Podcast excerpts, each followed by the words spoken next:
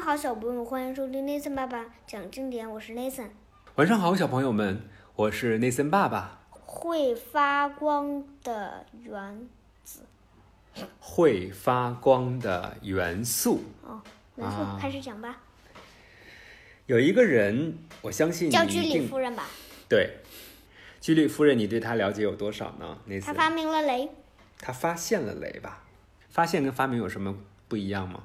发现就是看到了，发明就是呃就是做出来的。发明就是从无到有，对不对？嗯，就原本这个世界上没有，我通过发明它有了，嗯这就叫发明。发现是什么呢？就是这个世界上原本是有的，嗯之前只是人们没有发现它，都不知道，不知道，没有看到它。那现在我们发现了，是不是？嗯。所你以看还有区居里别夫的。人和这个男的是谁呀、她的丈夫都是黑眼皮圈。埃尔，十九世纪最后还给了化学家一个重要的惊喜。这事儿呢，始于一八九六年，亨利·贝克勒尔不慎把一包油盐放在了抽屉里的一块包着的感光板上。过了一段时间之后，当他取出了感光板的时候，吃惊地发现油盐在上面烧出了印子，就好像感光板爆了光。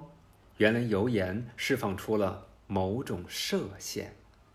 考虑到这项发现的重要性，贝克勒尔干了一件很古怪的事情，他把这件事儿交给了一位名叫玛丽·居里的年轻研究生。玛丽·居里和她的丈夫皮埃尔合作，就是这幅图片，发现有的岩石正在源源不断地释放出大量的能量，而体积呢却并没有变小。嗯，也没有发生明显的变化。她和她的丈夫不知道，甚至在十年之后，爱因斯坦做出解释以前，谁也不知道。岩石在极其有效地把质量转变成能量。嗯，玛丽居里把这种作用叫做放射作用。放射作用，对，放射作用的危害其实是非常大的啊，持续的时间极长，即使到了现在，去翻动玛丽居里的文献，依然还存在着危险。他实验室的图书被保存在有铅皮衬里的箱子里，谁想看这些书都得穿上防护服。就像新型冠状病毒传的，为什么呀？这就叫放射放射作用，对吧？那他就没有穿防护服，因为他不呃不知道。对，所以他们刚开始的时候，他们没有注意，对不对？嗯，你看啊，后来他就得病了。在很长时间里，人们认为任何放射能量的现象对人肯定是有好处的。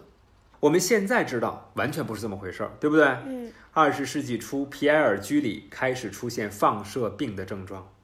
你看他为什么画的是黑眼圈儿？他们身体都不健康，对吧？嗯他们都被这些放射性的物质的放射作用给辐射了。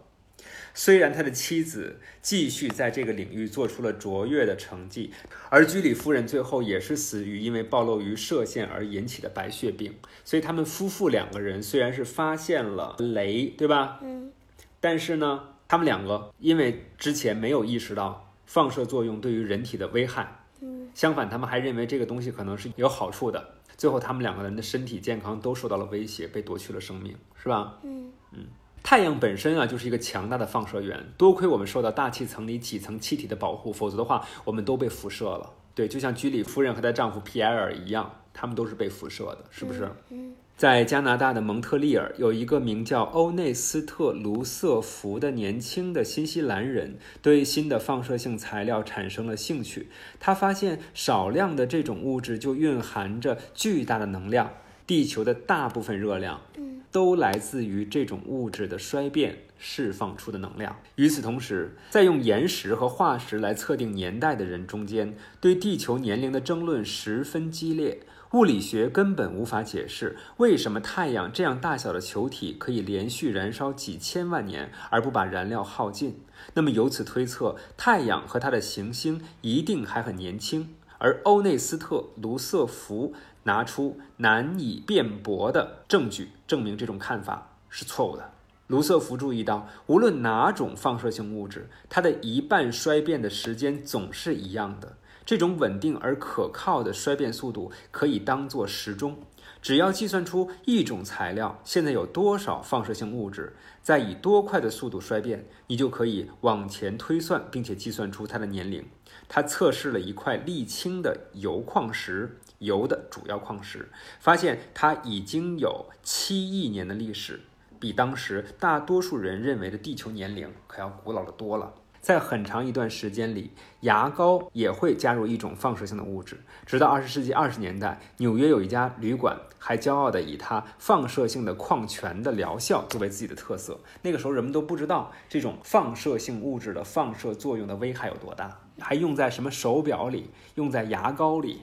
这显然是非常非常非常非常危险的。十九世纪即将过去，科学家们感到十分的满意，他们已经解开了物理学界的大部分的谜团，比如说电学、磁学、气体学。许多聪明人认为，科学界已经没有什么事儿可做了，是这样吗？不是，那是什么样子呢？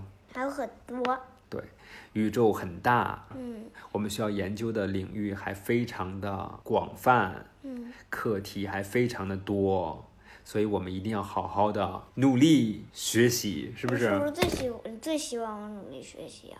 我特别希望你努力学习是，最希望吗？不是最希望，但是我很希望你努力学习，那最希望是什么？所以希望你身体健康，天天开心。哈哈哈！内森爸爸讲经典就到这里，我是内森爸爸，欢迎大家在我们的微信公众账号上搜索 “Nathan 爸爸讲经典”，我是 Nathan，晚安。